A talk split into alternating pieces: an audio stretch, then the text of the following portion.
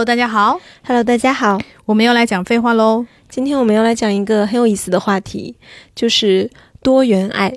感觉这个话题离大家比较远，对不对？对因为通常我们讲一些话题，大家一听就是一听标题就知道我们要表达什么，比方同性恋啊，比方说跨性别呀、可是今天多元爱的话，可能很多人就会有一些疑惑，什么叫多元爱？其实我们直接讲标准的定义好了。多元爱有些会翻译成叫做多偶制，就是两个人以上，大家是亲密性和浪漫关系的总称，然后所有参与者都是意识到并且自愿同意这段关系的。所以，嗯、我们一般能想象到的开放式关系，那肯定是属于这其中的一种了。嗯然后呢，还有一些别的形式，因为开放式关系其实是有一对主伴侣的嘛，就是我们两个其实是最主要的，然后我们两个到外面找男女朋友，各自找伴侣。然后呢，其实也有可能是一种就是比较平行的关系，我们所有人都是平等的，一二三四五个人，我们互相之间可能都互相喜欢也好，还是怎么也好，但是没有两个人是特别重要的。嗯是夫妻啊，或者怎么样。然后还有一种呢，呃，我看的论文它其实分了四类哈，刚刚已经说了两类了。然后第三类呢是叫做摇摆。什么叫做摇摆呢？就是大家有一个词是很熟悉的，叫做换妻，就是说可能。呃，你跟另外一两对对伴侣两对主伴侣，然后呢，大家是处于一种比较摇摆的一个状态，然后呢，我就想换一换我的伴侣，但是呢，这个过程是就是比较明确的发生在我们之间的。那换妻听起来比较异性恋哈，实际上不一定是就是男女之间的，也有可能是、呃男同或者女同啊，呃或者就是性少数群体中的任何一种可能都有可能。还有第四种呢，就是一对多，就是我们特别熟悉的，可 能听起来很像是我们传统我们古代的封建社会，就是一个皇帝，然后一大堆后宫。对，也就是我们常看的黄文中的那个总攻和总受。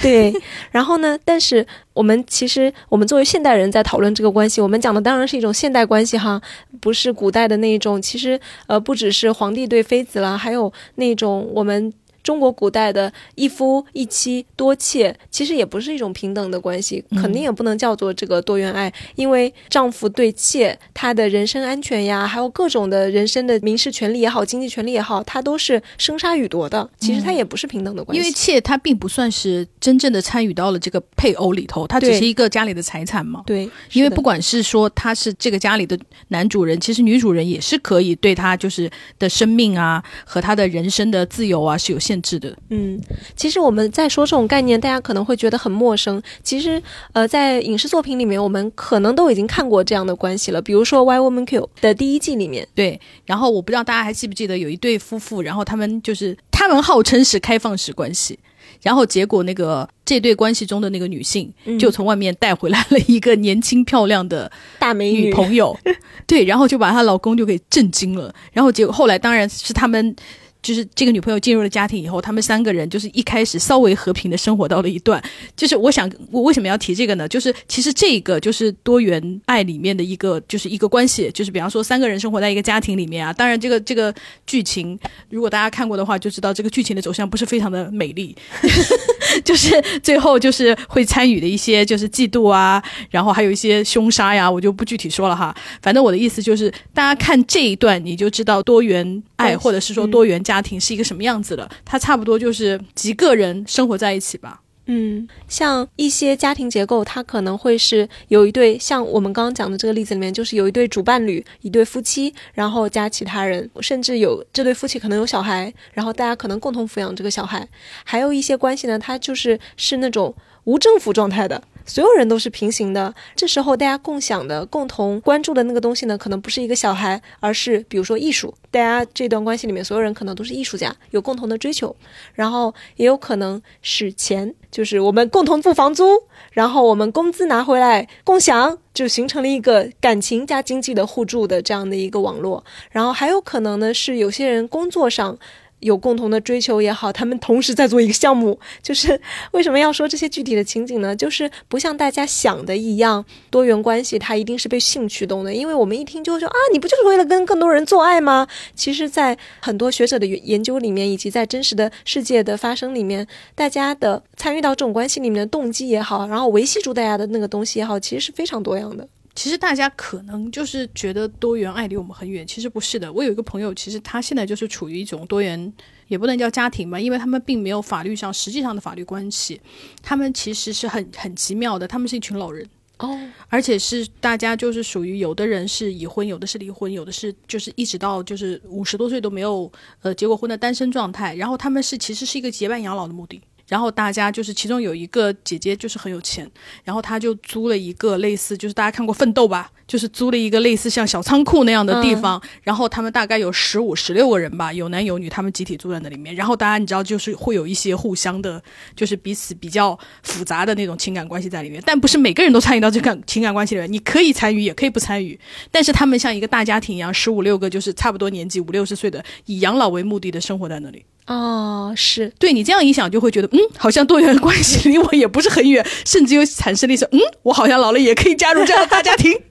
对，没错。说到还有一个影视剧里面的例子，其实很有意思，我印象特别深，就是《超感猎杀》。它那个《超感猎杀》的那个故事，大概就是讲全世界有八个人，他们的知觉和感官突然从某一天开始，所有人联系在了一起。我能看到你看到的，我能想到你想到的。然后这一些所有人呢，相当于是一些特异功能的人，然后他们遭到了一些组织的追杀，然后他们利用了这个八个人共同的，好像一个部落族群那样连接，就形成了互助。因为你会跆拳道，我不会，然后我遇到危险了，你就会到我的意识，到我的身体里面来帮我躲过这一劫，就会有这样的一个设定就你的意识到我这里，我就会突然变得会跆拳道了。然后你还会说，我就会说很多语言，就是大家可以同时在线这样的一个设定，就是还天哪，那我这样就是，比方说，那我的体脂率比较低，或者身体比较容易受伤的话，就算我会跆拳道，是不是就是威力也会下降？对，但是你会掌握一些格斗的技巧，就是在关键时刻能保命。比如说，其中有一个化学博士的妹妹，然后她就在另外一个就是黑道小哥遭到组织追杀的时候，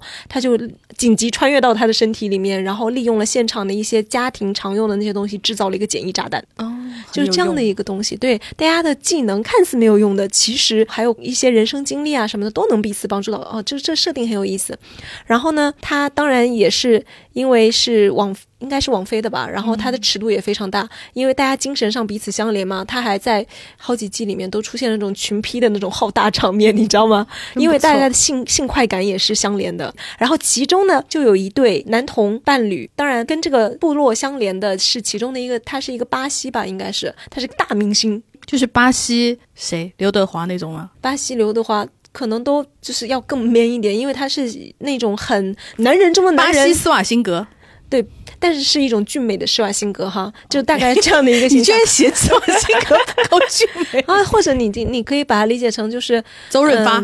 胡军。胡军也太不大明星了了哦，好吧，那反正就大家就理解一下，是 一个很 man 的一个这样的一个大明星。然后呢，他其实是个男同，但是呢，他自己的国家就是是，当然气氛也是比较保守哈，大家也是不可能接受你这样的一个男人中的男人出柜，那你什么资源都拿不到了嘛？你就我知道了，是吴京。OK，你愿意这样设定就这样设定，反正帮助大家理解哈。然后呢，但是他其实是男同。然后呢，他这个秘密就不能告诉任何人知道嘛？他为了维护他的公众形象，因为你岁数摆在那儿了，然后你又。没有女伴，这是不可能的嘛，也影响你的，有损你的男子气概。所以他就是拍电影也好啊，拍电视剧也好啊，拍着拍着就是一定会跟那个女主角闹个绯闻呐什么的，然后就跟绯闻女友一样。然后呢，到了一段时间，可能那个妹妹就是啊，我想跟你真的谈恋爱，然后他就要跟人家分手，就是切断这个暧昧关系。所以他在大众心中的形象就那种花花公子的那种铁直男。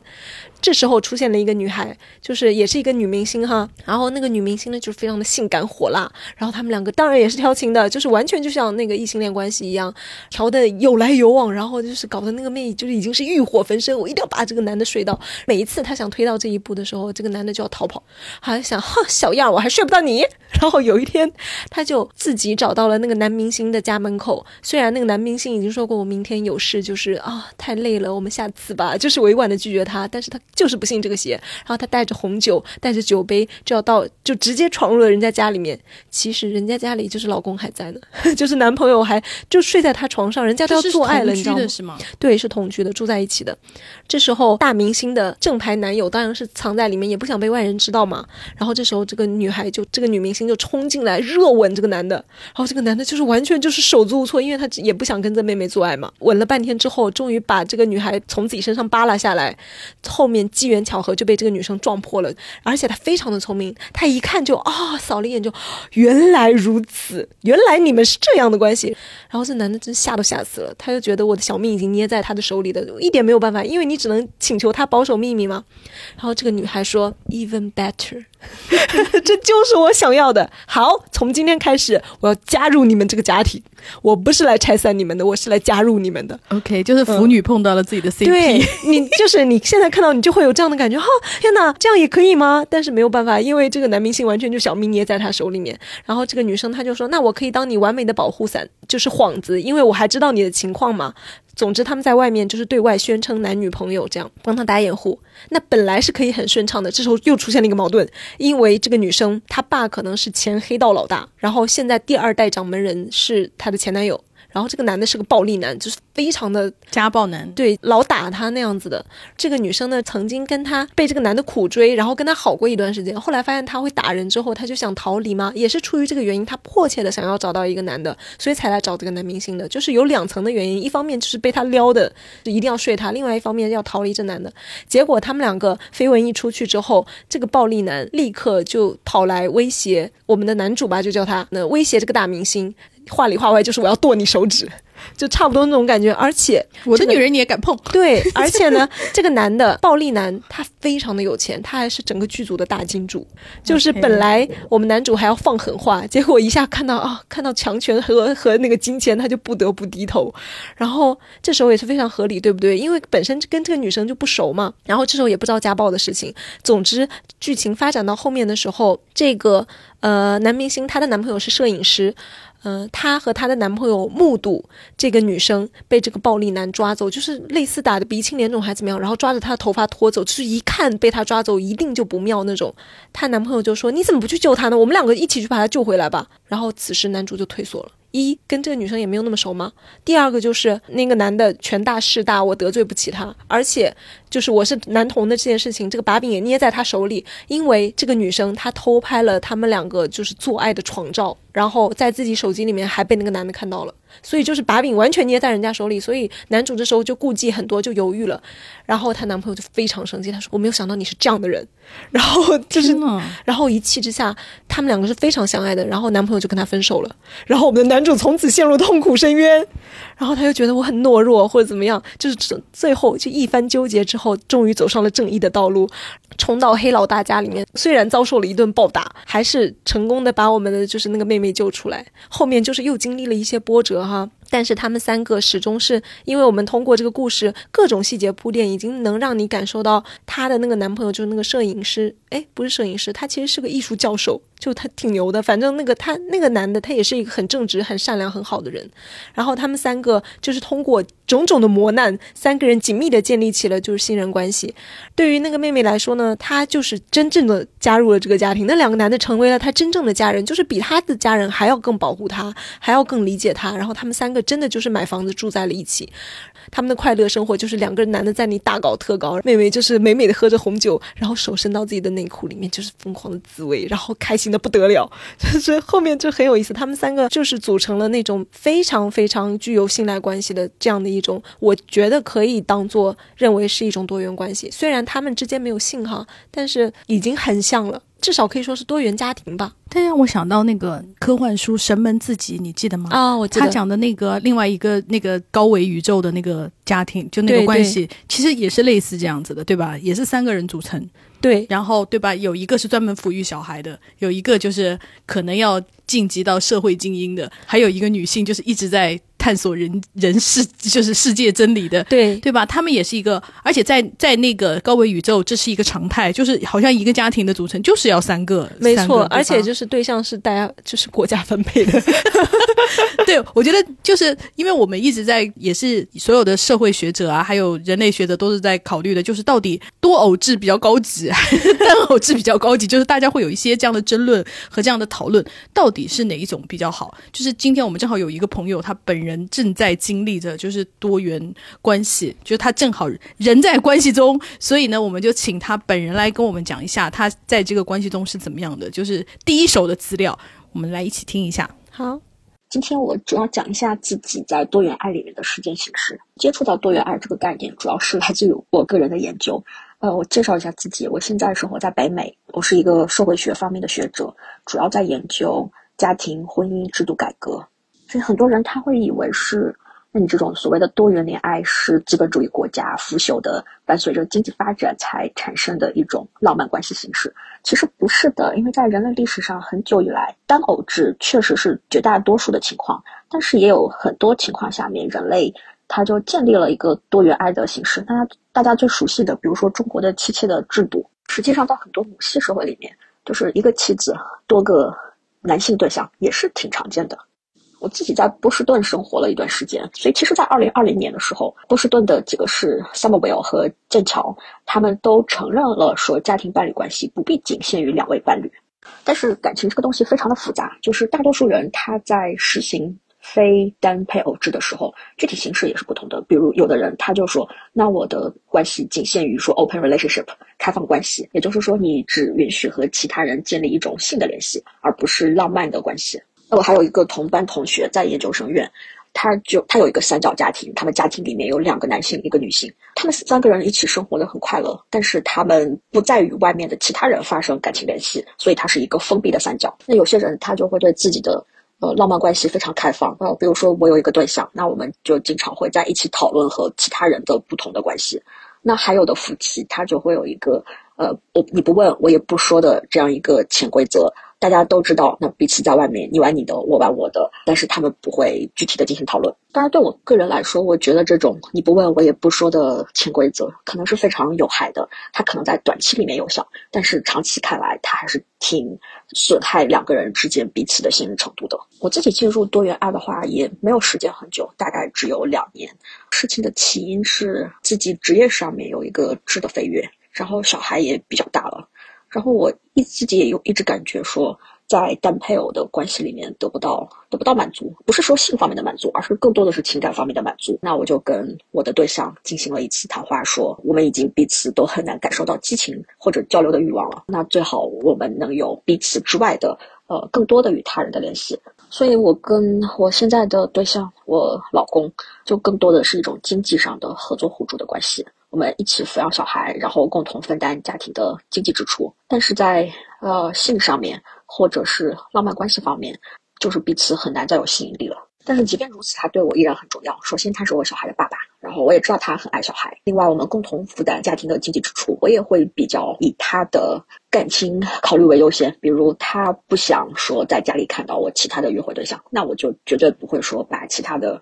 约会对象带回家让他看到。我刚才讲到，就每个人实践起来还是非常不一样的嘛。我现在自己除了小孩的爸爸，我的法律意义上的丈夫，我还有其他四个对象，然后有两个是。同在学术圈的朋友都是男性，一个是非政府营利组织的对象，也是男性。那还有一个女性，这个女性她现在也在医疗单位工作。有些人他在多元爱当中，他是可能坚持一个比较无政府主义，就是对所有的人尽可能的一视同仁。呃，那有的人他就会有一个先后的次序。谈到嫉妒和占有欲的话，呃，我一个对象我叫他 A 吧，他可能比较好的解决了这个问题。比如他会把他不同的对象带回家中，然后和他的固定伴侣一起吃饭啊，还会和小孩们一起玩。然后再比如我的对象 B，他的太太知道他在外面有别的约会对象，但是他太太不是很想知道细节。然后我的第三个对象我叫他 C，他目前和他太太还是一个 open relationship 开放性关系的。形式，但是谈到嫉妒的话，那他们之间可能是真的有点问题的。比如说，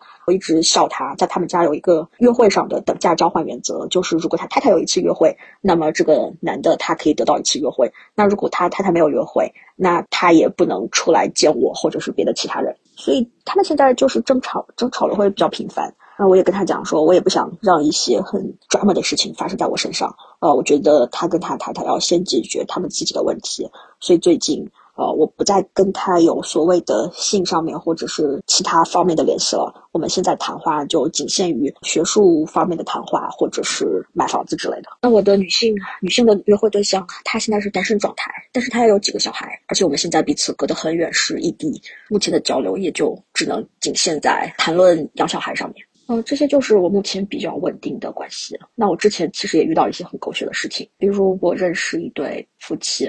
然后后来。他们之间的这个多元爱的关系就没有维持下去，然后分手的时候也是非常狗血。我听说这个男生他就把他们的性爱小玩具插到冰淇冰淇淋里面，然后放到他丈母娘放到他丈人的冰箱里面，呃，所以整个事情就非常狗血了。但是非常幸运的是，我那个时候已经搬离了那个城市，所以就没有参与到他们的真正的狗血事件当中。这件事里面得出的教训就是，在实行多元爱的时候，你可能会更愿意去找一些比较能交流的人，然后不会很狗血的人。大家分手的时候就和平的分手，然后讲再见。嗯，因为狗血的事情还是比较让人伤脑筋。我自己虽然没有说污名化多元爱，但是目前来讲，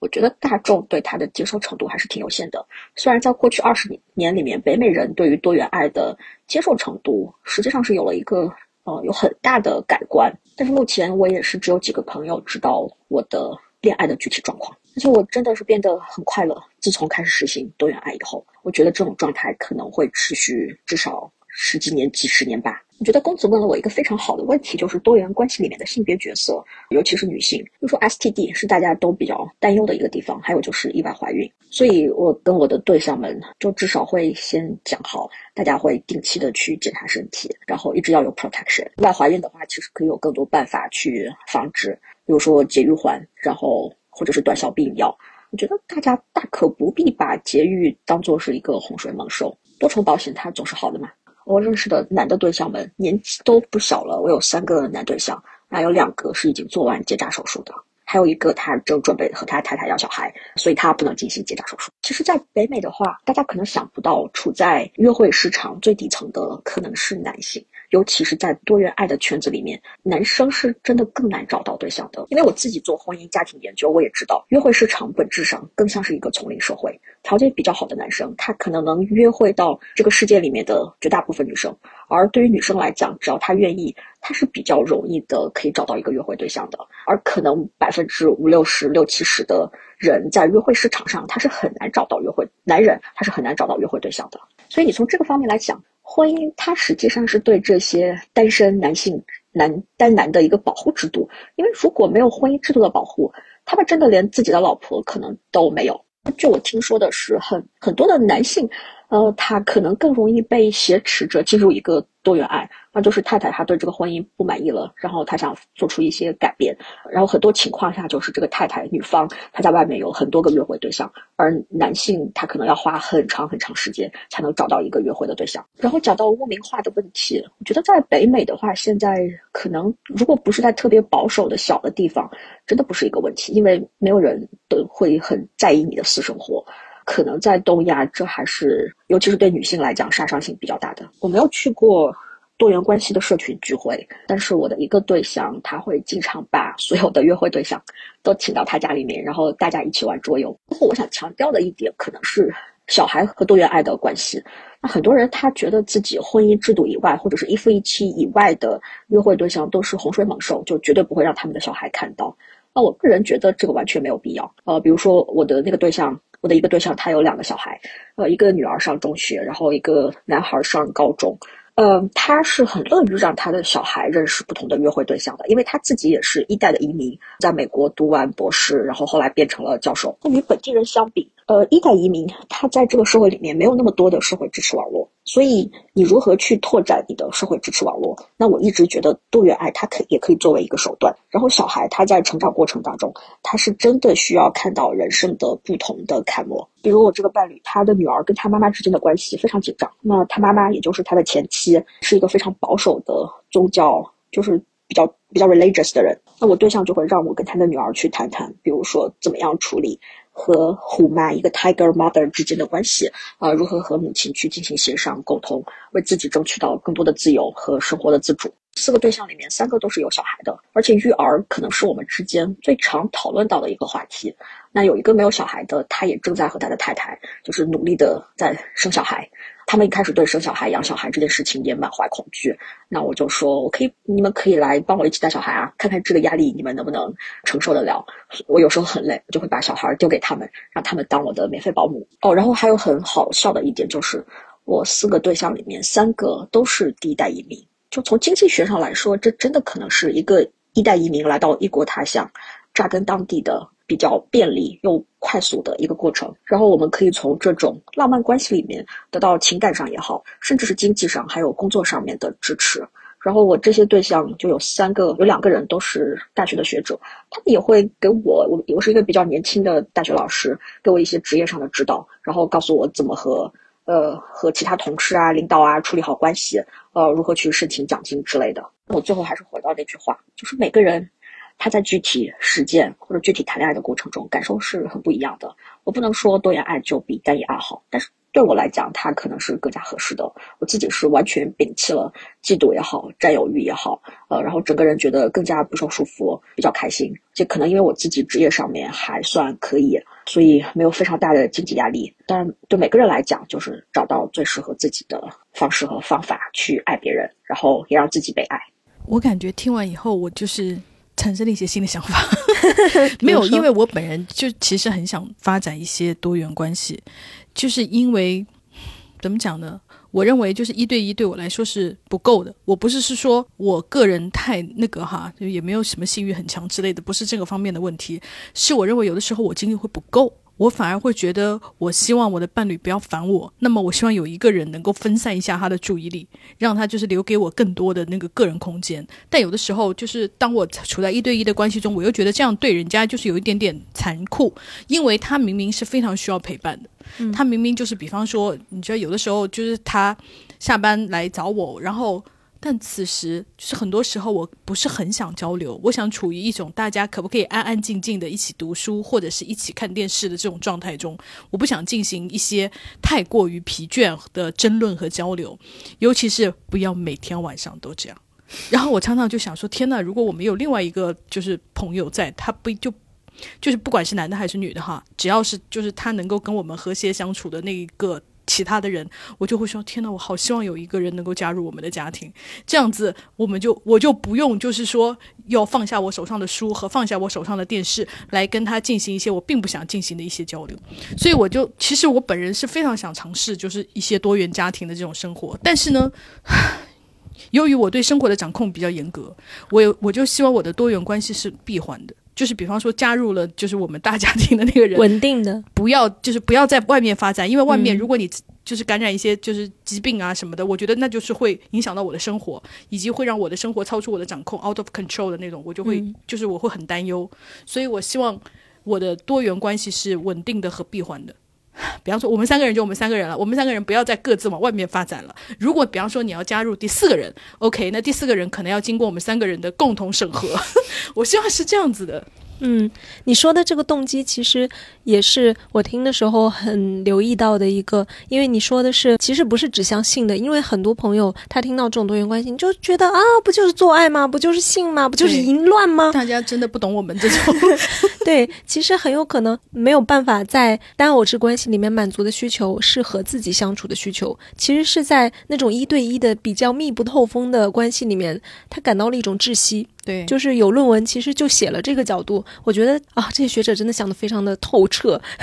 而且他还讲到了说，不同的成员关系呢，他可能会满足到大家不同的需求。就比如说，我跟你有共同的，我们两个都喜欢弹琴，那么音乐的时候，我们两个可以交流。然后我跟他，我们两个都喜欢看电影，那我们两个可以看电影。大家就是两个人对各有所需，各有所长，然后这样的多层次的需求就可以得到不同的匹配之后，家庭生活会更加丰富。富多彩，就是会相比较之下，就能把人从那种得不到满足或者太窒息的关系里面解脱出来。所以这其实不一定是指向性，而而且是指向一种感情的东西。所以有很多朋友其实在我留言区里面也讲说啊，那多元关系听起来更像是炮友，就是指向性的。难道真的能发展出浪漫关系吗？其实可以，可以啊。嗯，然后因为我原来我原来看过一个案例，就是其实这个案例我觉得很就是很倒霉。他是被人家举报重婚，嗯，然后是是在美国哈，然后是被告上了法庭，然后结果他们其实就是一个嗯多元家庭，是一个男的两个女的，然后其中那个女两个女生还是很好的朋友，他们因为是好朋友才才跟这个男的在一起，就是变成了三个人的家庭嘛。但是在美国后来他们被判的是重婚嘛，那是为什么呢？就是其就是其中把那个他的好朋友拉进这个家庭的那个女的，她就是属于那种我晚上只想在浴缸里面泡澡、阅读报纸，并且她不想生育。然后她就跟她的好朋友倾诉了这个烦恼，然后并且问她愿不愿意加入这个家庭。然后加入这个家庭，等于她好朋友跟她老公就是生了小孩，但是就形成了事实婚姻。嗯，所以最后他们被人就是可能是被就是那种多管闲事的邻居举报了重婚，但是法庭上是被判他确实是有重婚罪的。但是后来我看到这个案例，我想说天呐，这不就是一个典型的那个多元家庭的存在吗？而且你看人家的指向也并不是单纯是说我想打炮，嗯，而是三个人每个人都满足了自己的需求。因为那个生育的那个女孩，她就在家里面就是属于那种做不负责赚取家庭的那个经济，然后那两个。主要的夫妻就负责赚钱，这一切就是三个人都是相处的非常的愉快，然后包括那妻子的那个角色，他就觉得哇，我觉得我生命中很大的一块的负担，就是他一直在担忧的那个东西，就是有人帮他承担啊。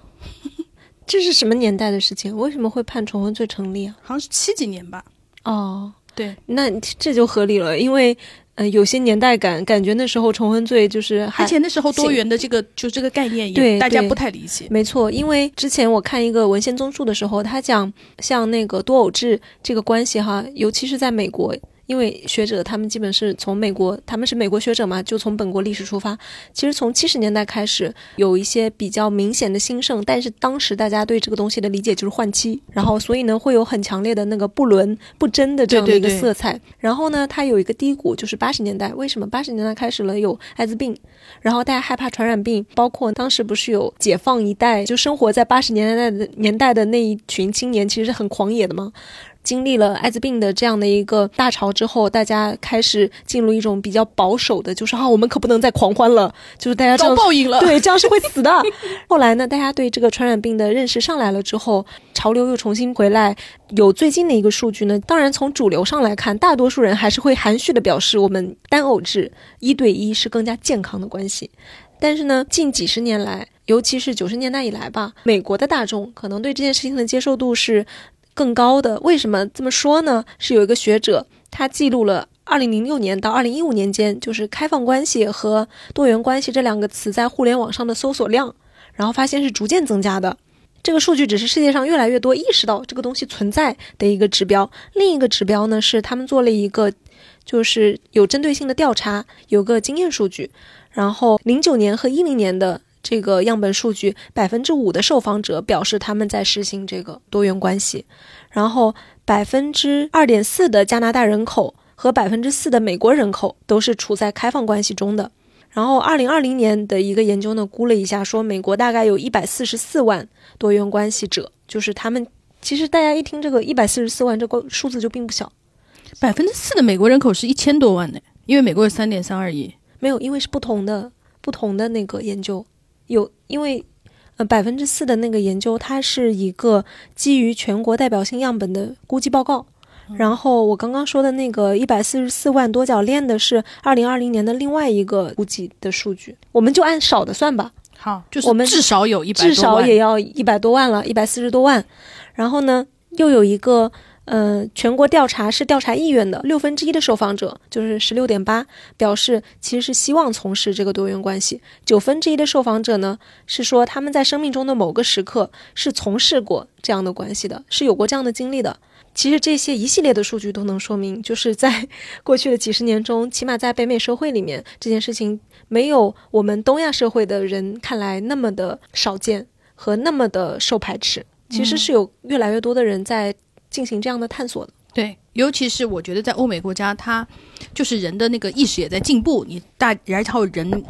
社会也比较文明。当你进行一些这样的关系的时候，怎么讲呢？我觉得是比较安全的，以及是大家真正的能够做到自愿的。嗯，但是你要说到真正的自愿的时候，确实我们也需要讨论这件事情。哦，我就发现真正的自愿真的好难哦，也不是好难吧，就是。可能我为什么这么说呢？说到真正的自愿，因为我私信里面就有一个女生，她跟我讲了她经历的多元关系。其实她现在也身在其中哈，因为她的故事涉及到了四个人，就是有点复杂。我们来给大家取个代号吧，要用女明星吗？就用女明星吧。而且就不要管这个女明星本人就是是不是是不是直圈天才那种。对，那我们的投稿人妹妹，我们就叫她妹妹好了。好，嗯，然后呢，他的现在的女朋友，我们叫她杨幂好了。然后另外两个女生呢，一个是刘诗诗，好，还有一个是谁赵露思吧，我比较喜欢她。啊？好，还有一个是赵露思。好，就是整个故事都发生在美国，我们就带入那个妹妹的视角吧。我去一个朋友聚会，认识了杨幂，嗯我们两个好了。嗯但是呢，杨幂她自己是有女朋友的，杨幂的女朋友是刘诗诗，刘诗诗是已婚的，她也是一个女同哈，她结婚的对象也是女生，但是这里我们就不做讨论了，好嗯，我们就不给她取代号了，因为没有出现在这个故事中。，OK，然后呢，还有一个女生，她是赵露思，她是刘诗诗的朋友，就是杨幂当时有两个女朋友，其中一个是刘诗诗，另外一个是赵露思，刘诗诗已婚，是这样的一个情况。我们这个主角妹妹呢，她其实是想试一下，因为她也是在探索自己的性取向嘛，所以呢，她就想试一下我是不是喜欢女生的。没想到一下子就陷进去了，然后就跟杨幂好了。他就是在这段关系里面呢，他觉得最难做到的就是几个人想要的不冲突，这个很困难，因为刘诗诗不是已婚的吗？刘诗诗的老婆不知道刘诗诗和杨幂是在一起的。OK，那刘诗诗是属于偷吃和劈腿，并不是开放式关系。对，刘诗诗想要的是杨幂爱她超过百分之五十，就是她想要优先级，然后联系比较少，几个月一次。但是呢，刘诗诗希望我要找杨幂的时候，杨幂马上就出来见我。嗯，她想要这样的一个东西。然后呢，还有我们的赵露思嘛，赵露思呢想要的是，因为这时候赵露思不是和呃杨幂在一起了吗？然后杨幂本来就是喜欢刘诗诗，就是他们俩本来就是在一起的。赵露思我是后来出现的嘛，那我现在我也喜欢上杨幂了，我也跟杨幂在一起了。那我希望，OK，我们到此为止，不要再有后来人了，我们的关系就这样吧。就是三个人可以了。对，这是他的诉求。然后呢，这时候我出现了，我想要什么呢？我也不知道。我是唯一一个一直在杨幂身边和她朝夕相处的，也是享受她的好的最多的人。我在这个过程中，我非常的喜欢杨幂，因为陷进去了嘛。其实也是想就是去 date 其他人呐、然后去发展别的关系啊，但是都没成，所以没有办法。所以这个关系虽然很复杂，但是我还是停留在了就是这几个大美女的这个关系中。我们现在已经明白这个这件事情了哈，但是这时候就出现矛盾了。因为赵露思并不想再有后来人，但是我就是后来人，嗯，同时我又想和杨幂同居。其实他们现在事实就是已经同居了哈，但是记不记得刘诗诗她虽然已婚，但是她希望杨幂把她排第一，随叫随到。随叫随到。刘诗诗还要想到杨幂家随时都要来住的所以如果这时候如果家里已经有个女朋友的话，她就不可能做到嘛。可以多一间房就好。对，但是事实上就是没有办法操作，因为人家估计是要做爱嘛，然后会很尴尬嘛。然后现在事实的情况呢，就是我们这个妹妹我已经和杨幂同居了，但是刘诗诗想出现的时候，她就要退回自己的家，就是从他们天哪，刘诗诗的优先级这么高啊！，对，为什么呢？因为他们俩在一起时间最长，是不是？因为杨幂为爱刘诗诗，就是他们两个最开始在一起的时候呢，他们两个都是已婚的，然后杨幂就离婚了嘛。但是刘诗诗就一直说我离婚离不掉，虽然我不爱我的老婆，但是我们还怎么怎么怎么样，就是然后我们有一些没有办法，就是捆绑在一起，没有办法离婚的原因。就是听起来听起来很像是就是一般的男的，就是会渣说的男说的那种会说的那些话哈。然后总之就是他就表示自己离不了婚。然后与此同时呢，杨幂就是我们主人公的女朋友，她又非常的喜欢刘诗诗，她又没有办法放弃。虽然这个关系就是这样了，然后她也没有办法放弃。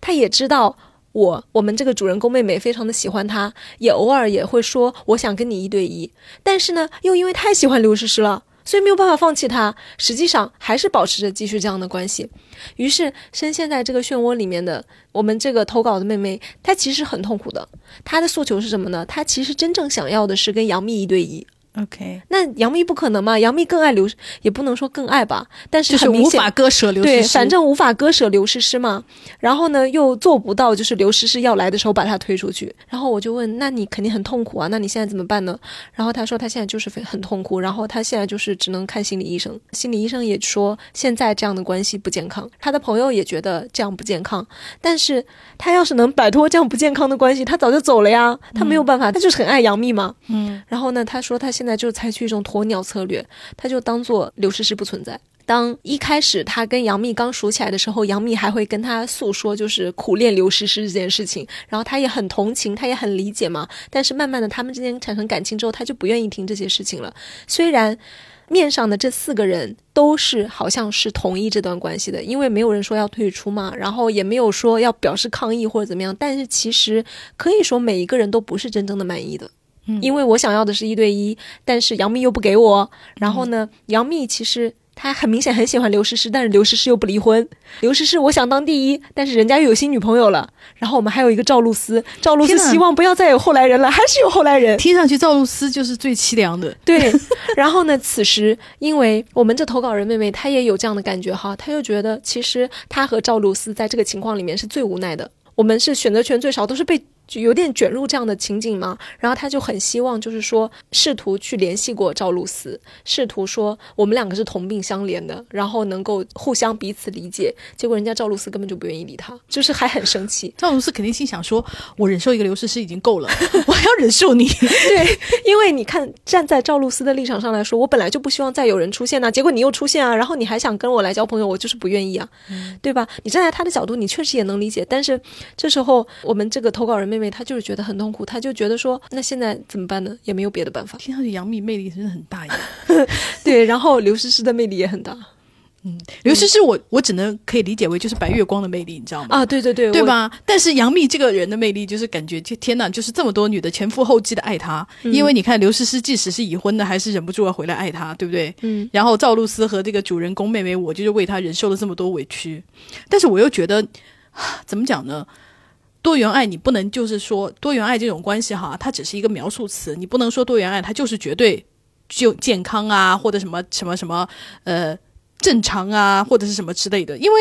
你单偶制难道没有这种吗？你苦苦的爱着一个渣男，但是他离不了婚，难道没有这种东西吗？我觉得都有，因为关系就是这样，只要有了爱啊，有了嫉妒啊，有了占有啊，它就会产生一些就是这样子的东西，就是怎么讲，很复杂。也不能说谁对谁错，那也有可能是自愿或者半自愿的。就像你单偶制的那个家庭中，那男的要出去出轨，男的也可以说，那你要离婚也可以离啊。但是其实分明你就是离不了的嘛，因为你的经济啊，或者是比方说有要抚养小孩啊，你就是被他怎么讲推在这个地方，你是根本就是离开不了这个婚姻的。你也不能说，那你不离婚，那就是你自愿让我出轨的。所以我就觉得就是啊，单偶制和多偶制，它都存在一些就是很让人无奈的东西啊。嗯，说到都存在一些很让人无奈的东西哈，我之前看到一个论文，因为它是一个访谈论文，就是讲的全都是受访者的亲身经历嘛，我就有几个事情我印象特别深刻，其中是有好几个女生说的，就是关于女生在这种关系里面就是被污名化的事情，就是同样大家是在多元关系这个社群里面，或者我在发展这个多偶制的关系，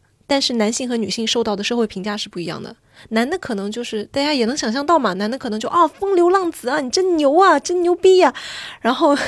女生呢，就是其中一个女生，她就说那是个荷兰的女生，因为因为是一个荷兰的论文。然后那女生她就说，她的家人第一个反应就是你是不是出去做妓女啊，或者说你是不是被人家利用了。嗯，就是他得解释说，我不是被人家利用了，我是自愿的。就是这个事情对我来说是一种浪漫关系，是合理的，是正常的。他得去自证这件事情。然后呢，另外一个女生她的视角，我觉得也很有意思，因为她是一个就是双性恋。那个女孩呢，她说的一个苦恼是，呃，因为她是双性恋，然后她有一次就跟一对异性恋夫妇，就是。他们俩他们认识了嘛，然后互相还有一点感觉还可以，所以想发展一下这个关系。结果呢，人家异性恋夫妇就觉得你是双嘛，你应该可以同时爱我们两个。然后呢，结果他们发展下来之后，这个妹妹她并没有同时爱上他们两个。然后人家就说：“哈，你不能同时爱我们两个啊，那我们要分手了。”然后这女生她就觉得说：“我就算是双性恋，我也不能就是对呀，我我的我的感情我也不是随便捏的呀。”在这种关系里面，年轻的双性恋女性就好像是成为了这一对，就是她的感觉哈，或者她的视角来说，就好像成为了这一对夫妇的一种情趣性玩具。没有你的个人意志，然后会默认你参与到这种关系里面来，你就是来寻求性的，你就是来寻求刺激的，所以也不会考虑你能不能爱上啊，什么或者什么，就是会有这样的一个东西。然后另外一个女生呢，没有说性取向，但是她说到了男的在这种关系里面对她的看法哈，就是他去认识，他想去发展多元关系，然后呢跟男的见面，到男的家里面去约会了，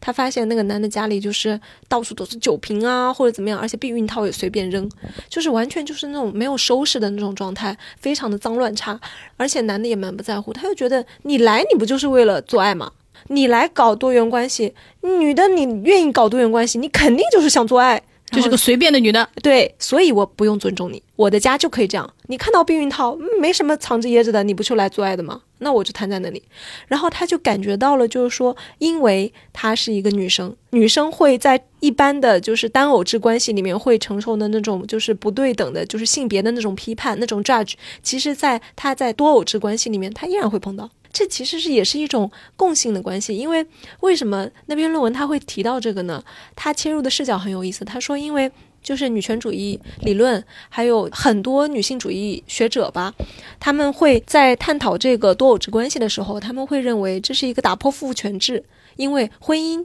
呃，然后一夫一妻这个东西往往是跟父权制的这个结构牢牢绑定的嘛。那我们女性在参与到这个实践的时候，我是不是可以获得更多的自由？我追求我的性的解放，我追求我的情感的解放，我不再单独的被绑在一个婚姻或者一个家庭或者一个男的身上。当然这是异性恋啊。那这可能是一种就是具有变革性的、革命性的一种东西。然后这作者为什么写这些例子？他就是说，其实女性因为你是女性，你在进行这些探索的时候。你依然会遇到女性会遇到的问题，嗯，我就感觉到了啊，天呐，因为我们生活在同一个世界里面，就是多偶制，它当然不像大家想的那样，就是它就是一个大淫乱，一个大淫趴，但是同时它也是真实世界的一部分，所以它自然的会反映出真实世界中的固有的问题。其实还有一些我们可能不太熟悉的命题，就是种族歧视，因为他那里面提到了一个黑人小哥，然后他那个那个受访者他讲的故事很有意思，他说他的社群里面其实是荷兰的一个。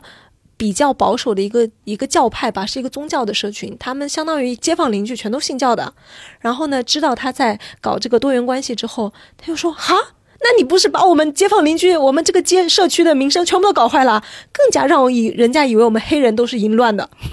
就是都以为我们黑人就是乱搞女孩子的，把我们教派的名声也败光了。”你看，这就是来自那个社群内部的、来自宗教的力量的一个挤压哈，还有对你的一个要求。另外呢，他还说还有一个政治上的。为什么他这么说？他说他去参加那个多元社群的这样一个本地的一个聚会，然后去参加了之后呢，发现他是在场唯一的一个黑人。其他都是好像白人中产夫妇，非常典型的面貌哈，包括主要的发言人也是，他就觉得哦天呐，我身边的人跟我如此的不一样，以及这个多元关系的这个社群的声音，好像也被那种所谓的嗯白人男、白人女，就是最经典的那种画像的人所取代了。嗯，我好像也不属于这里，他又没有感觉到归属感，因为我们前面讲他被自己的社群给驱逐出来了吗？被自己本街坊邻居驱逐了吗？然后在这个。理应属于他的社群里面，他也找不到。然后呢，他又去了阿姆斯特丹，他也参加了一次聚会。因为他那次参加的聚会呢，他比较就是自由派，比较左派嘛。然后他说，我也觉得，嗯，好像很。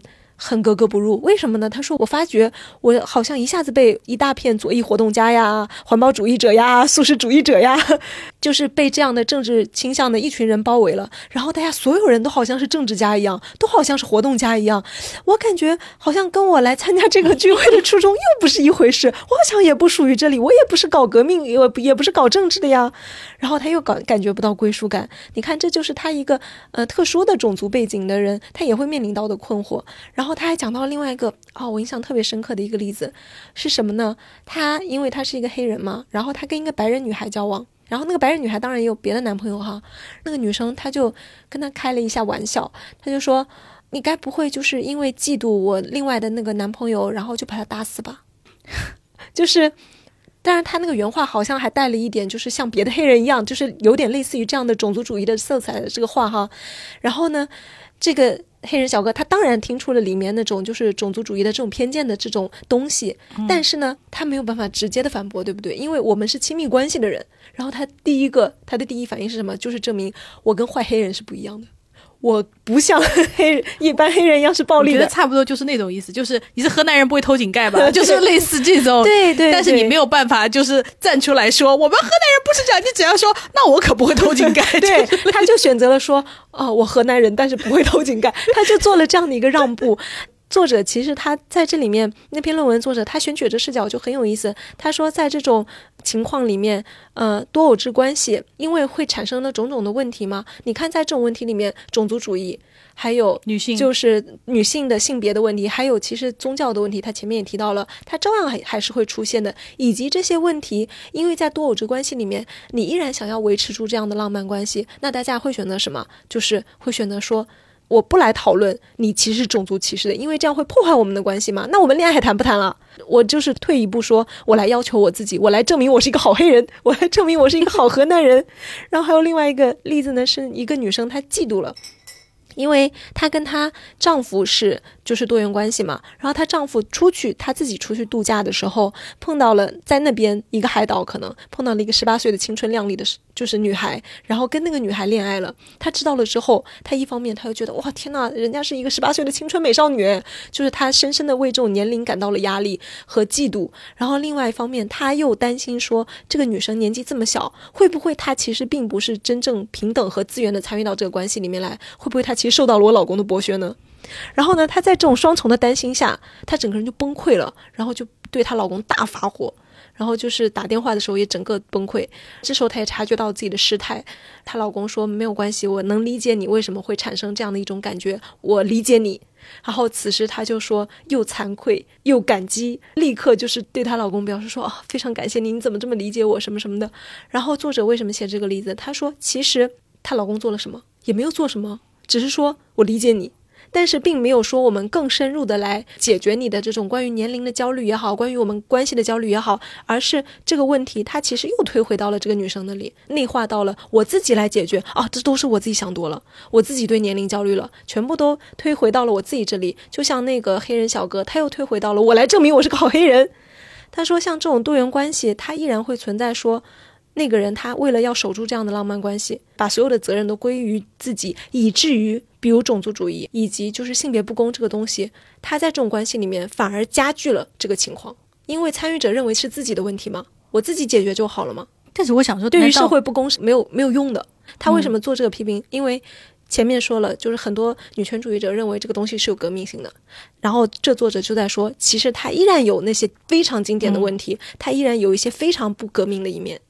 以及解决不了。对，以及解决不了，因为这就是人性。我觉得是这样，因为我有一个朋友，就是也是一个女的，而且是她是咱中国女的，你知道吗？就是她会面对的那个问题，就是更让人担心，因为她是这样的，她跟她男朋友两个人大概谈恋爱谈了挺久，他们从大学就开始谈恋爱，大概谈了五六年，然后她男朋友出轨了，她男朋友出轨的呢是一个男的，然后这时候她男朋友就认为，就是发现了自己是个双性恋，发现了双性恋以后呢，她就很痛苦，因为 你要知道，就是。性少数的路在咱中国就是很难走嘛，所以她男朋友就是挣扎了很久，到底要不要去做一个同性恋，还是说还是对吧，做咱那个直男的路？那个男的就是非常的挣扎，然后呢，在这个挣扎中，那那个女孩肯定不乐意啊，就跟他分手了。分手了以后呢，就是据她所知，这个这个她男朋友和那个男的在一起了挺长一段时间，大概他们分手了三四年之后吧。然后她男朋友又回来找她要复合，就是说我发现我还是爱的是你，我们能不能在一起？然后呢，经过就是苦苦的恳求，她又跟她前男友复合了。复合了以后呢，没有多久，她发现她男朋友跟那个男的根本没有断。哦，对，然后她男朋友这时候就是跟她就是痛苦的坦诚了，是说就是我们能不能大家在一起？就是我们做一个那个三个人的家庭，那他怎么想呢？对，然后他就很痛苦的跟我讨论这个问题。然后你知道，就是你知道，在咱这个社会，如果你站为这个女生的朋友的这个立场，你第一就会觉得你是不是会被骗了，对吧？就是我们女性第一想的问题就是你会不会被骗了？因为你是，如果你进入了这个关系，你一定是吃亏最多的，因为你要担负起生育这个责任。他们两个男的肯定不能生的。如果你要进入这个婚姻啊，要进入这个，就是因为他只能跟你注册结婚嘛。嗯。如果你进入了这个婚姻，怎么讲呢？你有可能就是受伤害最大的，因为将来如果要离婚的话，小孩也有可能会被判给他，那你就是什么都没有得到。然后你也又，尤其是你知道，就是用咱中国的老话叫“人心隔肚皮”，你怎么能知道他是真心想跟你组成一个家庭，还是来骗你生个孩子的？他跟我说的时候，我说我真的没有办法给你建议。我说因为你跟他的感情怎么样？我身为一个外人，我没有任何感受，我也不能帮你判断或者是帮你评判。我说你能感觉到他是，就是你们三个人是真的能够组成一个家庭吗？然后他曾经就是三个人曾经短暂的同居过一段时间，大概一两个月。嗯，他说就是怎么讲呢？他也。不不能说我生活的很幸福，也不能说我生活的不幸福。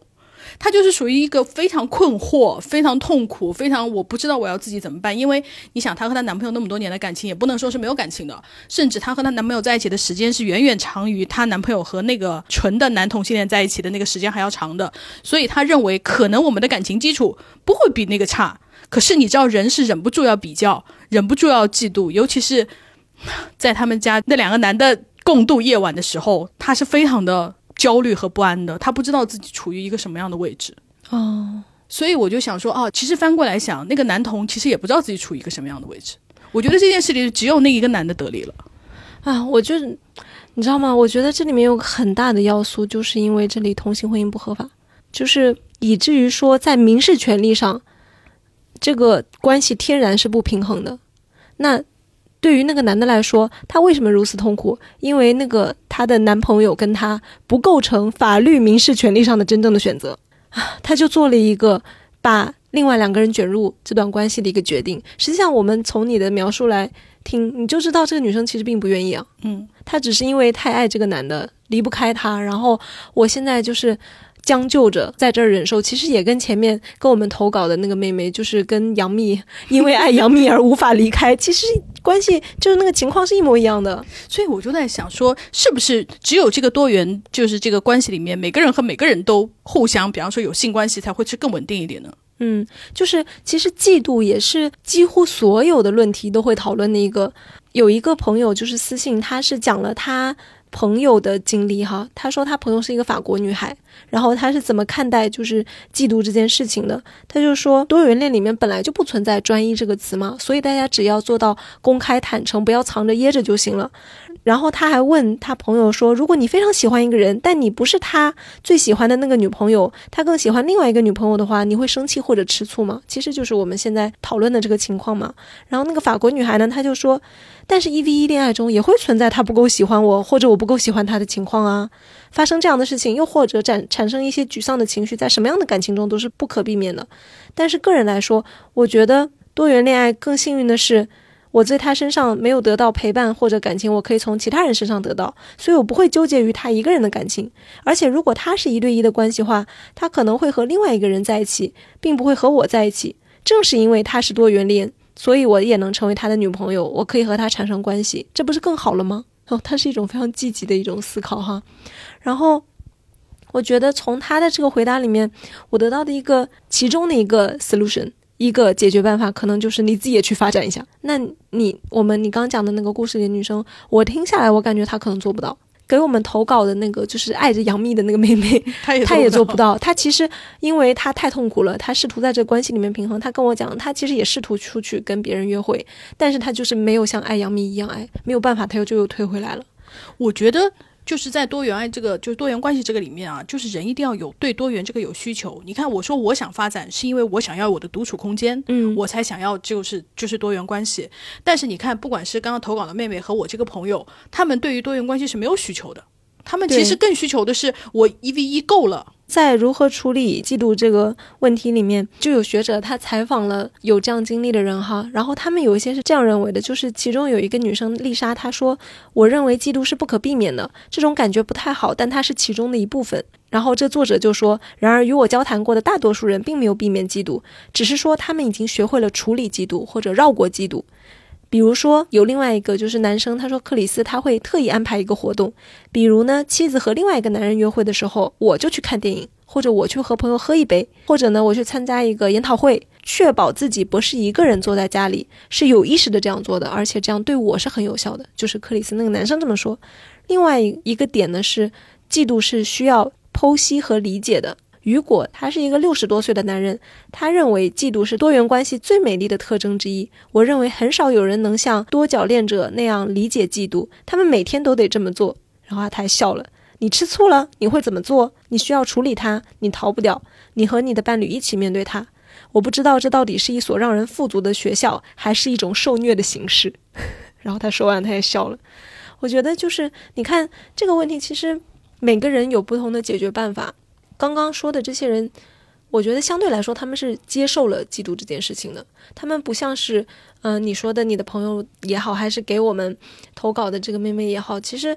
我觉得正是因为他们是真的有这个需求，自愿进入到这个关系里面，所以他们会试着去处理这点，然后可能也会处理得更好一些。但是我们这两个例子里面的这两个女生其实是被卷入的，就是他没有想要多，他没有想要，他只是没有办法，他爱上了一个要搞多元关系的人，然后他又离不开他，那怎么办？我只能忍受。我身边唯一一个就是多元关系嗯处理的非常成功，以及他的多元家庭非常的幸福的，就是我的同性恋朋友，是男同。然后他是他们家的情况是，他和他的伴侣是有一对主伴侣的，他们两个在一起很多年了。然后呢，他们家通常是四个人，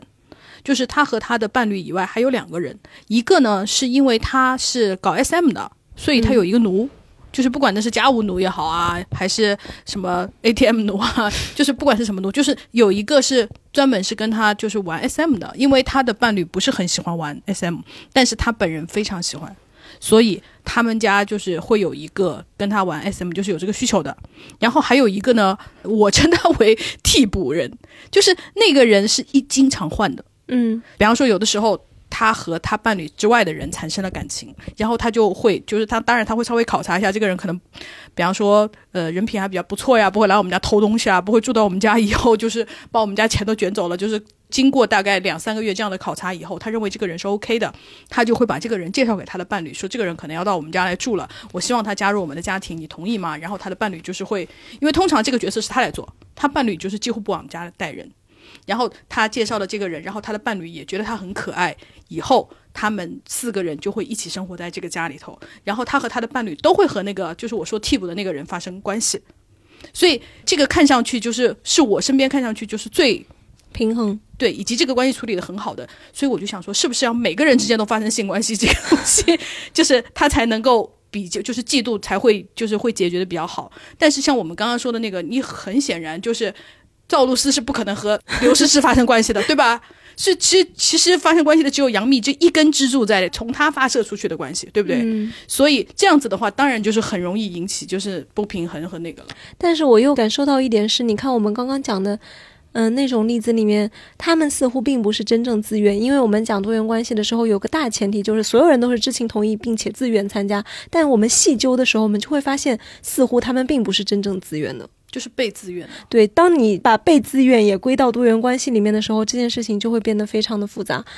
然后我就想，可能这个无法平衡的问题，并不是没有所有人跟所有人发生关系的问题，而是参与者他是不是真正所有人都能坐下来谈，然后所有人都能好好的能够表达自己的意愿的一个问题。但是话又说回来了哈，就是一对一的关系里面。对啊。也会有这样的，就是被自愿的一些就是痛苦和困境，所以我又感觉到这样的问题可能是我们人类的情感关系里面、它就是，不是多偶制的问题，嗯，对，它是就是人就是会人撒谎的问题。动物 这种问题，人，所以有一些朋友他也会提出担心说啊，我觉得我处理一个关系一对一的关系，我都已经累得要死了，我觉得很复杂了，所以让我处理很多人的关系呢，我可能更做不到。那不一定。嗯，因为就像下棋，你跟一个下棋高手下棋，你可能会输，但你跟两个人下棋，可能就不一定会输，因为你可能会用 A 的方法来对付 B。同样的，我觉得在多元关系中，其实不一定就变成了你处理多方关系了，是反而这些关系之间会互相角力，然后让你就是省劲。嗯，其实我的评论区里面就有一位朋友，他留言，他说他就处在那个多元关系里面，他也回答了一些朋友的疑问哈。他说我当前是有两位固定伴侣的，其中一位另有一位主伴侣，我们不是三角结构，而是链式结构，但都只是他自己长着长着变成了这样。我们每个人之间是知晓彼此存在的。各个关系紧密程度和相处方式可以不同，但健康和隐私条例需要在整个网络同步。他这话什么意思呢？就是因为我们提出这个问题之后哈、立刻就会有朋友说：“哈，搞这个不嫌脏吗？不怕得病吗？”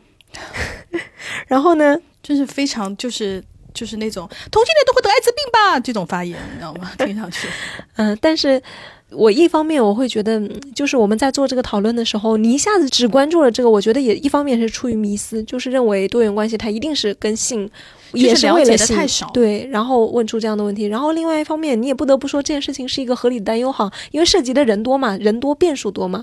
然后这位朋友他也是非常的宽容，然后他就非常详细的回答了这个问题。他说，举个例子，为什么他一开始就说什么健康条例、隐私，就是要整个网络同步呢？他说我的整个网络包括伴侣和他们的 dates，每年是要在 STD 门诊做年度检查，就是 STD 就是性病嘛，那些传染病，我会督促所有人在下一次见面前交齐。我自己见新人会先解释规则和检查指南，请对方自己考虑什么时候交报告。其他人没有太多新交往，所以还好。严格操作的话，甚至会比很多单偶人风险要小。然后就有人问说：“请问你们一般会检查哪些项目呢？如果其他人有交往型的人约炮或者嫖娼等行为，但是选择欺骗隐瞒怎么办呢？感觉参与的人多了，所以更加不能保证不得病啊。”然后这位朋友他就回复说：“找伴侣难道是直接在大街上随机抽样吗？”总之，不管什么关系，自发的诚实一定是首先的。诚实来自于你的行为在多偶制本来就不违法。不过说实话，行情火热的人和我相看两厌，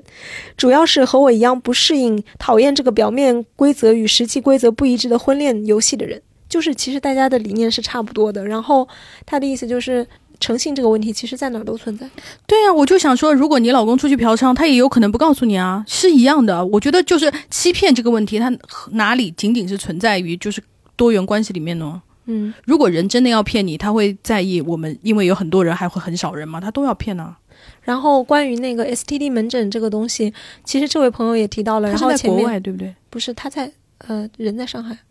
嗯，他是在国内做这个实践的。然后呢，嗯，刚刚给我们发录音的那位朋友，他其实也提到了，就是会定期去 STD 门诊，他们所有人都会去做检查嘛。当他们的整个交往的圈子都是比较稳定和固定，彼此之间有信互信的时候，我觉得大家定期体检确实是一个比较可以接受的方式，也比较稳妥。因为另外一个角度就来了，难道单偶制的人，大家会去定期做 STD 的门诊体检，互相交换报告吗？很多人是不做的吧？嗯，而且很多，因为我们有的时候我在直播里面会经常讲这个问题，然后就有很多女生就说我不知道怎么样开口，就是我不知道要，她觉得说这个话好像很不好意思，好像就是你在质疑对方，就是其实单偶的更难以开口，多偶你还有一个借口，因为我们大家都处于这种比较复杂的关系中。嗯，然后呢？这个女生她除了分享健康这这块，她还分享了她的想法。她说，其实没有听起来那么耗时间和精力，反而对不能忍受同居和高强度照料、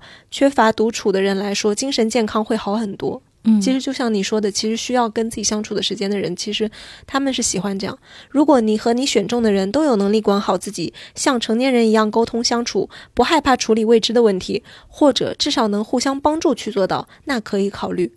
如果你笃信人只能爱一个人，爱 A 意味着不爱 B，同时爱 A、B、C 是道德败坏，或者你爱一个人就非得从里到外全部拥有他，其实这件事在单偶世界也很存疑。又或者你讨厌对别人负责，那你要是这样想的话，就还是不要。我始终觉得它的核心是你相信人类有能力能做到有这个功能，同时爱着不止一个人。嗯，还不错。我觉得他这个点总结的非常好。其实。最核心的是，你要首先相信能做到，然后你才能找到，有可能找到同样有这个理念并且希望去实践的人。嗯，那大家所有人都不相信的话，那本身这件事情就不会成立。我觉得就是一样的，就是你找那些相信和愿意去做这件事的人一起来做就好了。你不用，就是说你不要去说服那些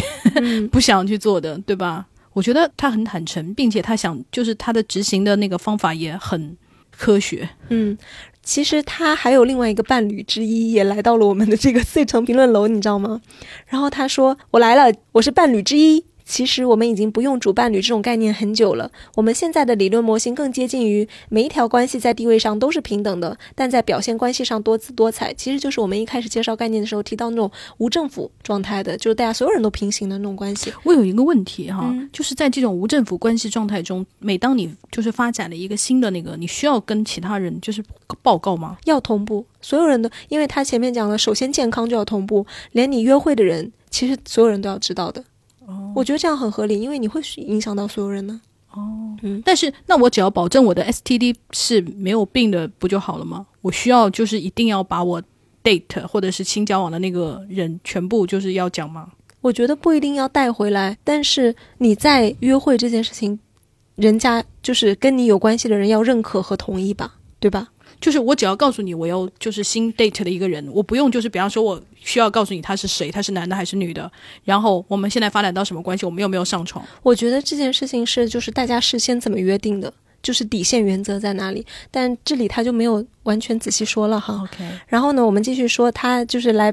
提供附加信息的这位伴侣的发言。他说呢，我们是平行关系。举个粗糙一点的例子来讲，大概就是每一条关系上都有他独特的共同兴趣话题。然后有些话你知道这个伴侣不会感兴趣，就会找另一个伴侣聊。现在跟楼主是异国的，这个伴侣是嗯在美国，嗯。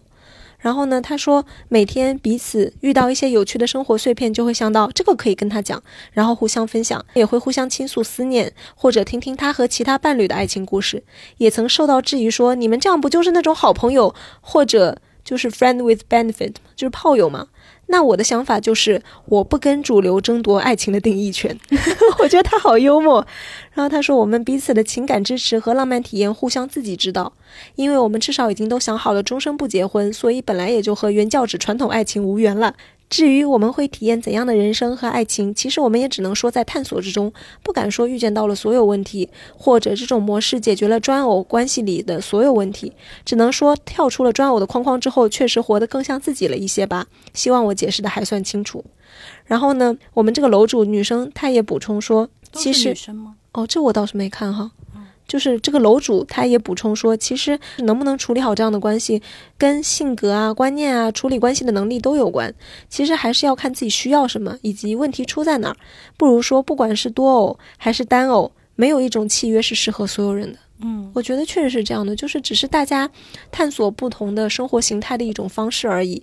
然后有一个人就回复说：“天呐，我感觉爱一个人就让我倾尽全力，而且我时间分配上肯定会有偏心呢、这样我就会产生强烈的愧疚感。这也是其实很多人会预估我会不会有这样的问题。”这个楼主他就回复说：“换个思路，也许世界上有粘人的猫猫，就也有每天只想摸一下的猫猫。”或者已经建立了强烈的精神链接之类的。老套的说，就是每个关系都有自己最适合的距离和或者区间。哦，我觉得就是他们想的非常的清楚，嗯，至少从我们讨论的这个表达上来看哈，以及就是对很多我我们在讨论之前其实有困惑的问题，大家都已经因为他们实践过，他们就已经有很就是很清晰的一些解决方法了，对。然后其实关于刚刚那位朋友说开展了多元关系之后活得更像自己了啊，其实我看到另外一个研究，他也讲了这一点，就是关于多元关系里面的快乐和满意程度的一个评价。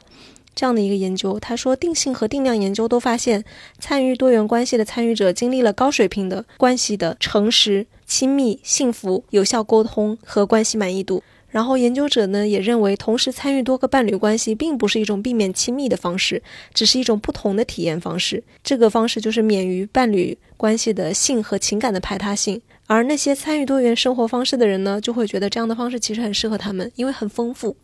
所以，并不像大家想的，以及我们自己想的那样，可能会充满一些嫉妒啊、不安呐、什么的。其实，通过这种方式，因为适合他们，然后提升了就是自己生活满意度的人也有很多。因为我觉得就是每个人对爱情的需求它不一样，确实，有的人就是需要那种飞蛾扑火那种浓烈的爱，就是我排他的爱，唯一的爱。但是有的人就觉得我爱的不需要很多，我只要一些些就够了。那他们可能就是会尝试一些就是多元关系。对，没错。还有关于大家参与多元关系的动机哈，这篇论文它其实写的也很细，就很有意思。它讲的一个是我们之前说的情感上的性的满足啊，然后还有包括我跟你想谈音乐，我跟他想谈那个电影，所谓的就是需求的分层，这是一种很大类的、很常见的情况，就是一对一其实满足不了我的需求。然后另外一个强烈的心理动机，居然是这样的，是个人成长和自主的支持。这什么意思呢？就是因为我跟你在一起，可能我们两个在一起二十年了，没有什么新鲜的了。但是我还想成长啊，我还想发展，我还想接触到更新的东西。这时候我可能进入到了多元的关系里面，我认识了更多的人，然后我发展了更多的兴趣爱好。其实我这个人作为个人的世界被拓宽了，我得到了成长。嗯然后这其实也是一种很强烈的动机。这个其实我没有想到，在一个研究里面，他就说，所以多元关系可能会让一些人在他们的非性活动范围内，就是不是做爱，具有更大的灵活性，因为他们学到了更多，接触到了更多，他们也扩大了他们的经验和技能储备，而不是扩大了性经验储备。还有一种动机呢是什么？是身份发展。什么叫做身份发展？比如说有一些很常见的表达，就是我还没有想定下来。这种时候呢，我可能就会到一个比较开放的关系里面，我去探索一下或者怎么样。人还没有成熟的时候，我想再谈谈恋爱呀，我想多尝试一些不同的关系啊。这些人有可能是这样。然后还有一个动机，我觉得可能就是在咱们这儿，可能大家一下子都想不到哈，叫做政治观念的表达。这为什么这么说呢？是我们前面也提到了，其实有很多女权主义者，他认为就是这样的多元关系，它其实可以突破父权制嘛。所以我参与到这样的关系，这表明了我的一种政治主张和政治立场。我选择的生活方式就代表了我的理念。就其实我们之前的节目里面也提到过的，其实有一些女同朋友，她们其实是。你要从性的吸引角度来说，他们也受男性吸引，也受女性吸引。标准意义上来说，其实是双性恋。但是我要表达我的政治诉求，我只和女性发生关系，那我就成为了政治上的女同性恋，就类似于这样的一种，就是我的生活方式在表达我的政治主张，这样是可能的。然后另外一种人呢，他们说，嗯，我是共产主义者，我认为我的工资要跟大家分。然后我进入到了一个多元的关系里面，它就是经济主张，大家所有人共同承担。然后我的钱就是要分给大家，这也是在表达我的一种政治主张。好吧，嗯，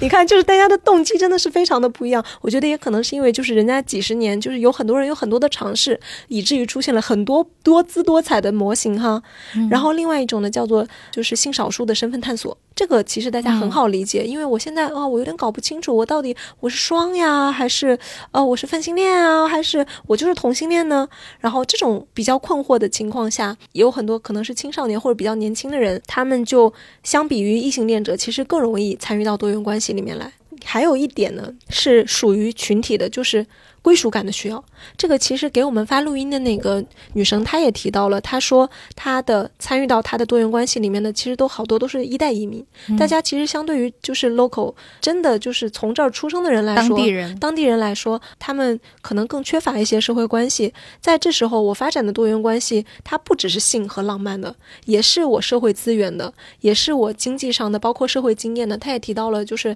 她的多元关系的伴侣可能会给她一些职业上的建议啊，然后。大家会说一些职业上的、学术上的交流呀，包括对育儿的，就是会共同分享一些经验呢。你到底要不要考虑要小孩？你可以带我的小孩试试看。这其实是一种非常典型的社群连接的一种行为，也是大家特别容易理解的。就是可能你上大学了之后，举目无亲，很孤独，这时候一个社团，你进入了一个不，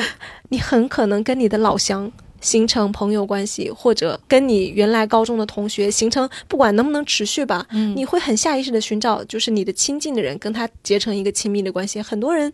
一开始，比如说谈恋爱啊，就会从跟自己的就是熟悉的人、同乡啊，或者高中同学啊，到大学的陌生环境中，反而促使大家，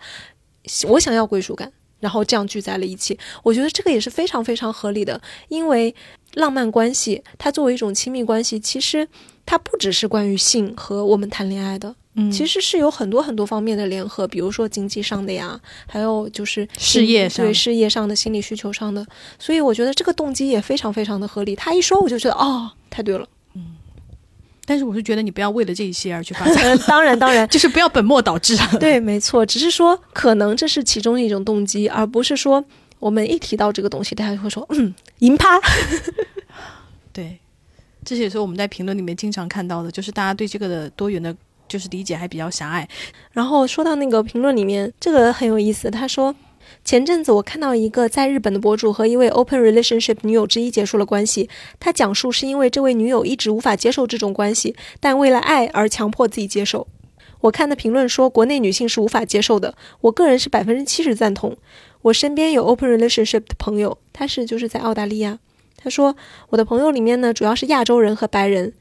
他们是真实的享受自由、快乐，爱在他们那里不会带来占有、嫉妒。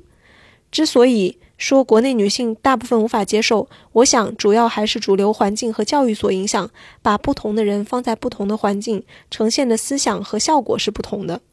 我对这个没有研究，但我知道我无法做到，因为我向往安稳。我很怕多种关系带来的麻烦和不确定的感情，但我同时也好奇，如果真的可以把爱分给两个或三个人，并且每个人都是真诚的，是否也可以达到一些长期的平衡和稳定呢？然后就有人回复，就是他提出的那个文化影响的这个想法哈。他说：“我觉得在国内，大部分男女都没有受过爱的教育与训练，爱人能力极差的情况下，尤其男人搞开放关系，往往是出于既要又要的私欲，而非对自由和美的追求。身边遇到过搞 open relationship，我觉得甚至比不上旧社会一妻多夫制的体面。”嗯，我觉得这也是一个怎么说呢，很严肃的一个，确实也客观存在的一个问题，就是这个社会文化的影响太大了。就像这个留言的女生说的，就是同一个人，你放到不同的社会和环境里面，他可能呈现出完全不一样的面貌。当然，嗯，我觉得后面那个说的特别对，就是你都不要说指望他，就是在本国的男生什么学过什么爱的教育啊，本国男的什么开放式关系啊，那可能真的是要进入一个营趴，这我倒是相信。唉，因为我觉得就是很多我们遇见或者是我们听说的男性的那种基本的尊重和都没有，你不要指望他什么追求爱呀、追求自由啊，他可能只是追求占便宜吧。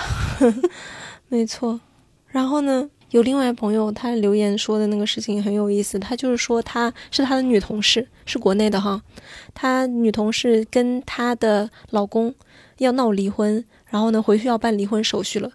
结果。不知道为何就是没有离成，大概是这个女生，我凭记忆讲了哈，她有另外一个男朋友，跟那个男朋友也好着，然后不知为何她老公说不想离婚，就说没关系就这样吧，然后现在三个人在一起生活着。哎，其实在中国农村有很多这样形态的，就是比方说。大家在农村题材的电视剧里面也常常看到啊，就是我老公下了矿，然后下半身瘫痪，我又不能抛弃，就是那个下半身瘫痪的老公，但我跟村里的什么刘二又好了，然后刘二身强力壮，可以把我们家的地都离了，从此以后我们三个人过得幸福的生活，我们一起照顾着我的瘫痪老公。其实，在农村题材的电视剧里面，我们会常常看到这样的，就是出于某一些就是互帮互助的关系而形成的一些多元家庭啊。但是我就觉得这个又不是特别的典型，或者说典型啊，是在农村的那种。没有，我我知道你是说在多元关系，对，在多元关系的模型里面，它不是特别的典型，它听起来更像是一种呃利益交换。我就说的是互帮 互助。对对对对，它好像不是那么指向就是浪漫和爱和爱的这个东西。我觉得它更多的是出于一些就是非常东亚人民的一种朴素的情谊，就是那种大家看过一把青吧，就是属于那种。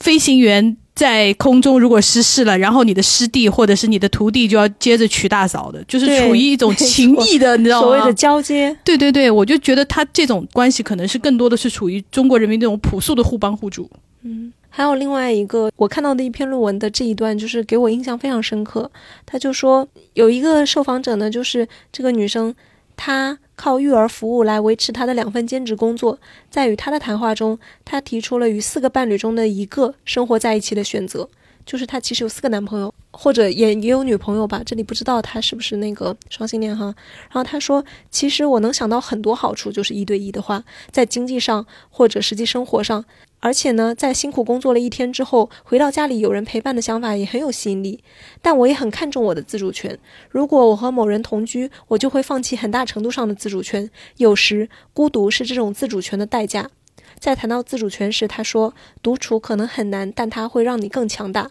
自主性是一种既要保护又要忍受的东西。”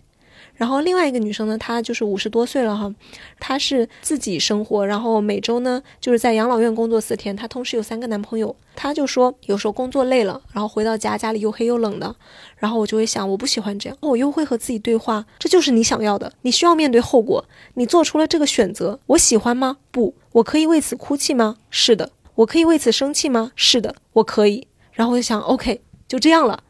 我来打开电视机，然后想啊，如果我要是有个老公的话，这时候他可能就会想看别的电视节目，那我也不会开心呢。然后他就觉得最后的他的那个落脚点，他就跟前面那个女生的想法很像哈。他说，其实我现在的这种自由的感觉，这就是我的选择的一个价位，我付出了一个价格，这就是我要付出的代价，就好像是一个刻度嘛。然后呢？这两个故事，它其实都是讲女性在选择了多元关系之后，但是不一对一的时候，她也感受到的一种孤独。她在某一个时刻，她其实为这个做出了牺牲。但是与此同时，这个作者发现，哈，男的，尤其是男的年纪大了之后，其实大家更容易面对孤独的问题。然后也没有一对一的时候，男的受访者呢，他完全不会有这种，啊，我的孤独是我选择不一对一的一个代价。男的不是，男的担心的是什么呢？啊，我年纪大了，我在女的眼里没有吸引力了。就是作者他发现了这个东西很有意思，他说这种性别差异可以解释为女性对自主的概念更模糊，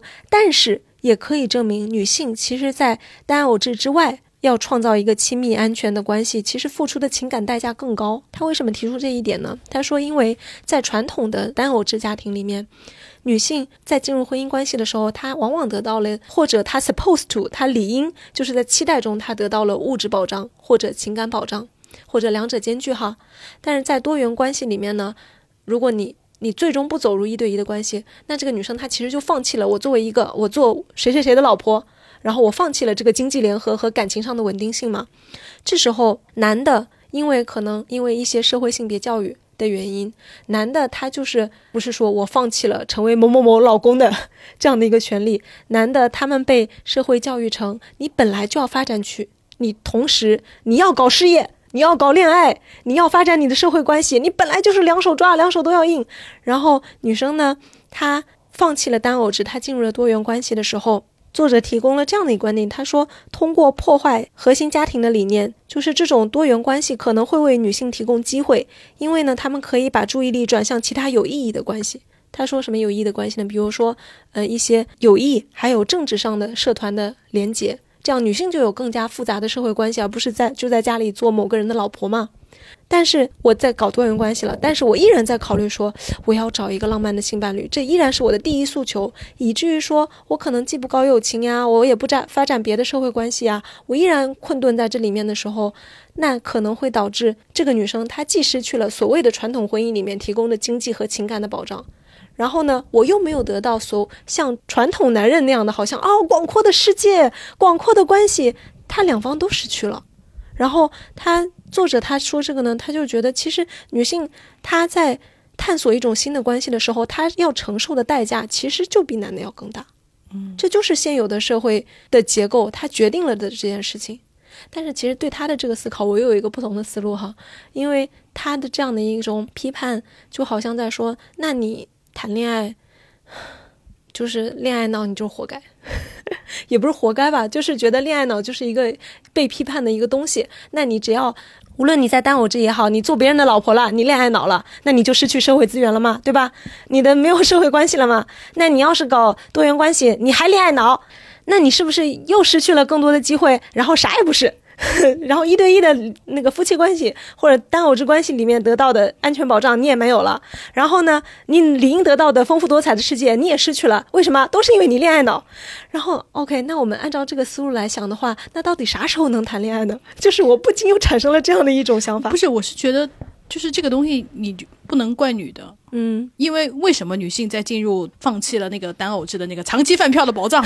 然后又又进入了多偶制关系里面，还追求浪漫关系，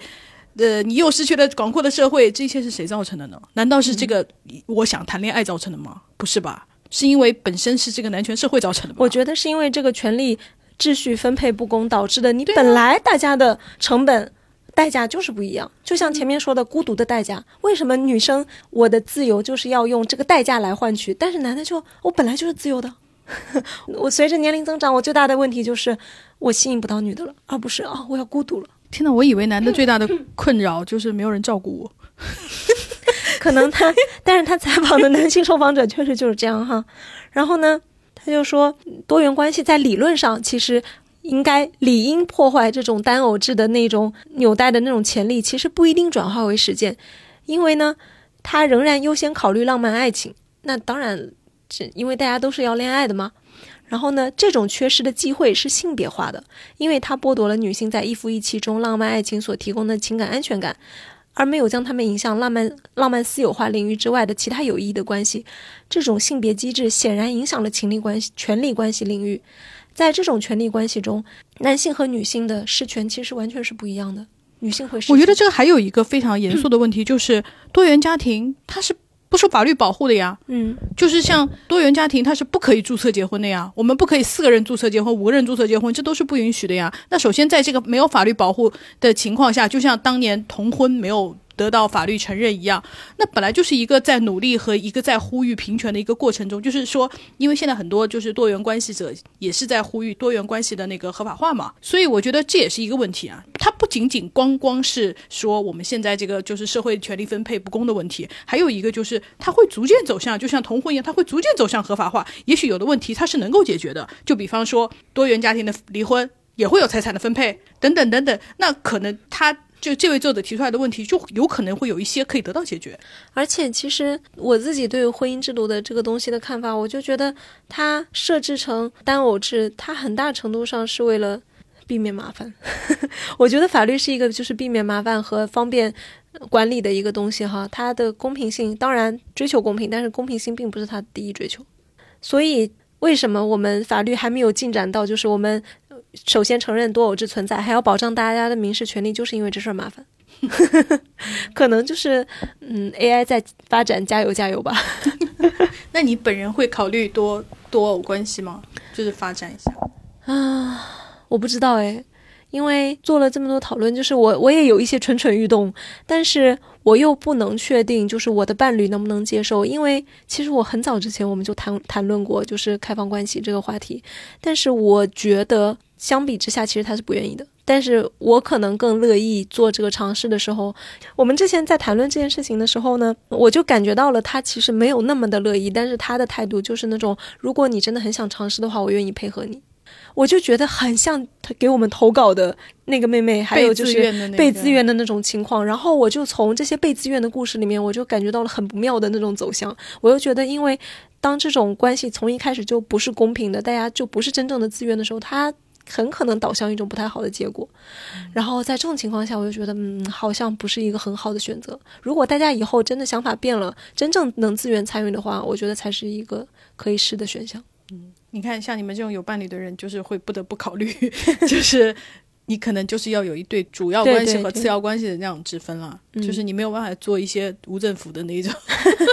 那种多关系。嗯，我们今天主要讨论这个问题，其实不是要鼓励大家就是参与或者是不参与，我们主要就是说可以告诉大家，世界上存在一个多偶关系和多偶家庭这样一个东西，以及。它可能会成为你的一种选择，就是当你比方说你被困在单偶制家就是关系里面，你比方说你很苦闷，或者你不知道怎么解决，也许它是一个你的选项，或者是说它可以让你进行一些个人的探索。嗯，它当然也是要在大家。都知情同意、自愿参加的基础上，然后同样，我们也也希望就是大家能够就是健康快乐的进行这些尝试哈，因为我们刚刚也讨论了很多可能会出现的那些问题，也希望就是如果你想做这个尝试的话，嗯，会对你有所帮助。我们做了这么多讨论，相信大家也会有一些些感觉，就是这个东西好像不是一个大硬盘。对，我们 就它不是洪水猛兽。对，我们就是希望大家对于多偶关系就是少一些偏见，就是它其实也是只是一种。怎么讲情感关系或者是社会关系的一种方式？对，它并不是说让大家想到的说哦，这个东西哟可能传染疾病，呃，这个东西呃脏死了。就是我们希望大家对于就是这些很新潮的东西 有一些多一点的了解，以及真正的就是说我们去怎么讲去看清它，或者是去多嗯体也不叫体谅吧？我觉得是这样的，都都到不了体谅这个，我觉得接受吧。嗯，我觉得就是他作为一种人相处的关系哈，他到底是一个什么样子的，终究是要人去实践中去感受到、去了解它是一个什么东西，然后也是把人当做人看待吧，然后这样我们就是在每一步中尽量的不伤害别人，尽量的保持诚实和开放，我觉得就很好了。而且就是，其实我本人看到就是这条微博下的评论，我其实是挺不开心的。就是当然我也没有什么资格对他生气，但是我很不喜欢看到那种说这真的能做到吗？人就是很容易嫉妒啊。还有就是我肯不行，我就是排他的。我就是想说，那世界上就是各种各样的关系，它是都存在的。情感可能很复杂，关系也可能很复杂。那么。可能你接受不了，但是你要相信世界上是有可以接受的人的。当我们对世界上所有的关系和所有的人都多一点宽容，以及多一点了解或多一点耐心吧，去看看别人是怎么生活的，那么我们整个生活的社会和整个世界，那就会变得就怎样更加 peace 和更加宽容。你更能理解哦，原来我不行，但是别人行。我觉得只要做到这样，我就很满足了。就是我真的很很很生气，评论里面就是。当然，我也觉得不能怪大家，是因为我们对这些东西了解确实很少。在我做这一期之前，我也有一些就是会很狭隘的看法，但是呢，还是想在这里就是做这这一些这一些选题的播客的目的，都是希望。就是我们能够对这个世界上的各种各样的情况多去了解，别人为什么要这么做，别人这么做的原因是什么，人家做出这样的选择是不是有他们的原因在？只要你多替别人想一想，或者是多换个角度或者换个立场想一想的话，那么世界上就那种乱七八糟的纷争啊、偏见啊、歧视啊都会少很多。嗯，我也就是很感谢跟我们分享自己的个人经历的这些朋友，就是你们确实让我感觉到了世界真的很广博，然后大家的生活方式。适合自己的就是最好的，没错。好，那我们这一期就到这里喽。好，我们下次见喽，拜拜，拜拜。